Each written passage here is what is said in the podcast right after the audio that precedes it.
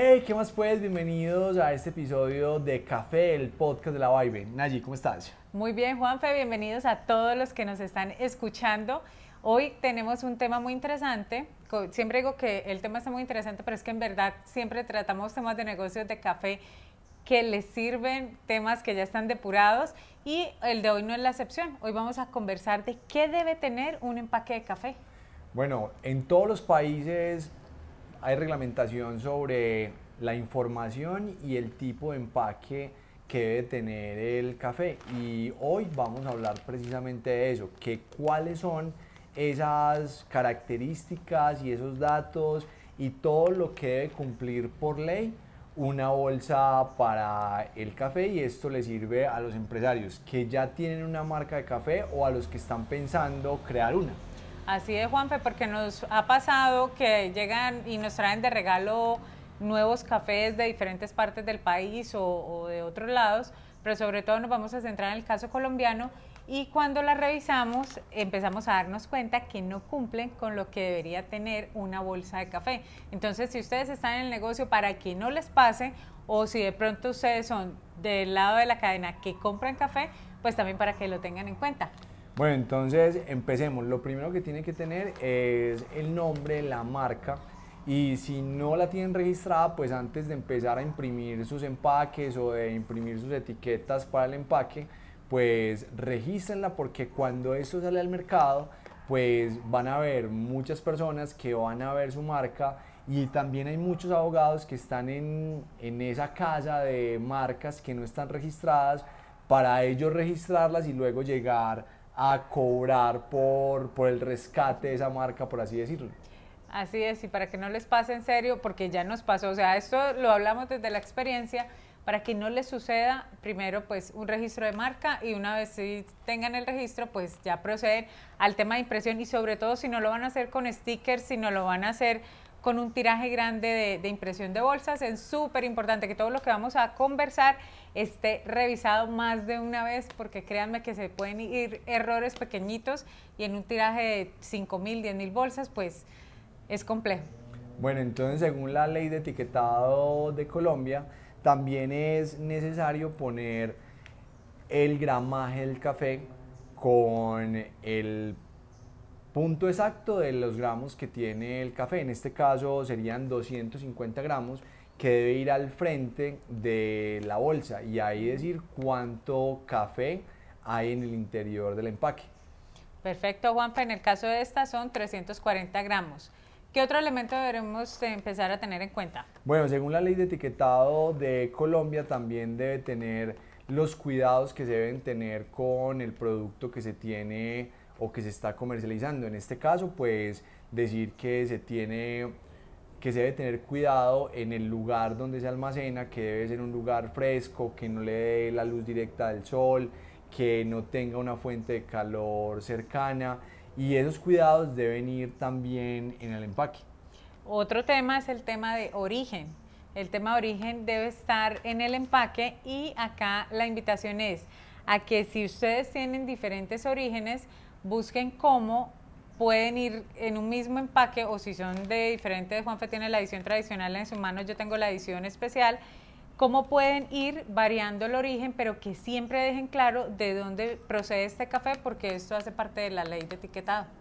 También poner los teléfonos de, de contacto, si tienen un e-commerce, también tener como la página web, tener la dirección y también muy importante que esté el registro del INVIMA de la planta tostadora.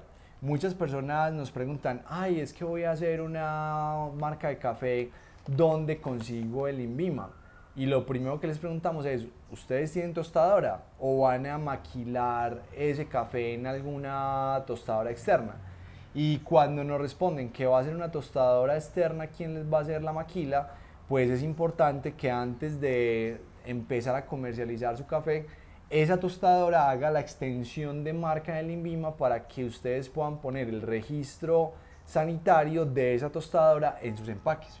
Exactamente, eso es una ventaja de hecho que yo siento que tenemos en el mercado del café y es que el registro es el de la tostadora, no es que cada marca, cada bolsa de café tostado de diferente marca tenga que tener un registro en Vima diferente, sino que realmente se, se apalanca mucho, muchas marcas de los registros de cada tostador. Entonces hay que aprovechar esa ventaja, pero no empezar a comercializar con registros de las tostadoras sin que éstas hayan hecho esa extensión que mencionas. Otro elemento que por ley debe ir en el empaque es la forma de preparación. Sabemos que para preparar café hay miles de métodos y miles de fórmulas diferentes, pero para el empaque debe ser una preparación genérica porque sí tiene que estar en la bolsa cómo prepararlo. Entonces, en este caso, pues es una regla general que, que pusimos para cumplir con la ley de etiquetado, que son 7 gramos por cada 100 mililitros. Y en este empaque en particular, pues pusimos los diferentes métodos de preparación en los cuales se puede hacer este café. Y obviamente cuando, cuando nuestros clientes piden el café molido, pues se lo molemos específicamente para cada uno de estos métodos para que su preparación sea lo más eficiente posible y que les quede el café perfecto. Juanfe, no sé si se me escapa algún otro elemento que tengamos que tener en cuenta. Sí, de hecho, la ley de etiquetado del café en Colombia también menciona que debe tener la tabla nutricional, pero va a depender de la persona que revise el empaque cuando hacen alguna inspección si la exige o no.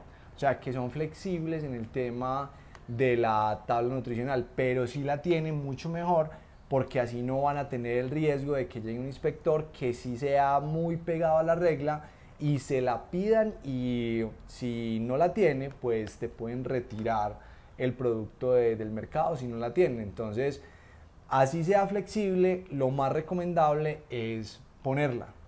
Bueno, ya dimos un recorrido por todos los elementos que debe tenerse en cuenta a la hora de de empezar a comercializar un café, ya saben cuáles son las reglas, qué es lo que legalmente deben estar cumpliendo para que eviten sanciones en el futuro.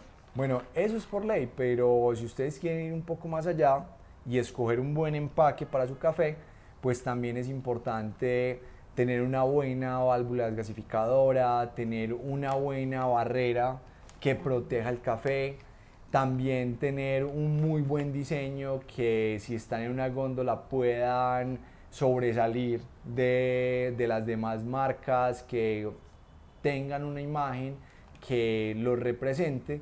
Y también tener elementos como el QR que lleve a las redes sociales o a la página web o que cuente la historia del café con los puntos de contacto porque cada persona que tenga una bolsa de estas pues puede ser un potencial cliente a largo plazo y no podemos desaprovechar la oportunidad de que esa bolsa esté en las manos de nuestros clientes potenciales para que nos conozcan más. Buenísimo, Juanfe. Bueno, esperamos que este episodio les sirva muchísimo.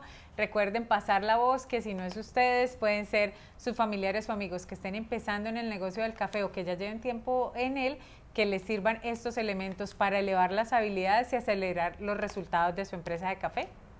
Bueno, que estén muy bien y que tengan muy felices cafés. Chao. Chao.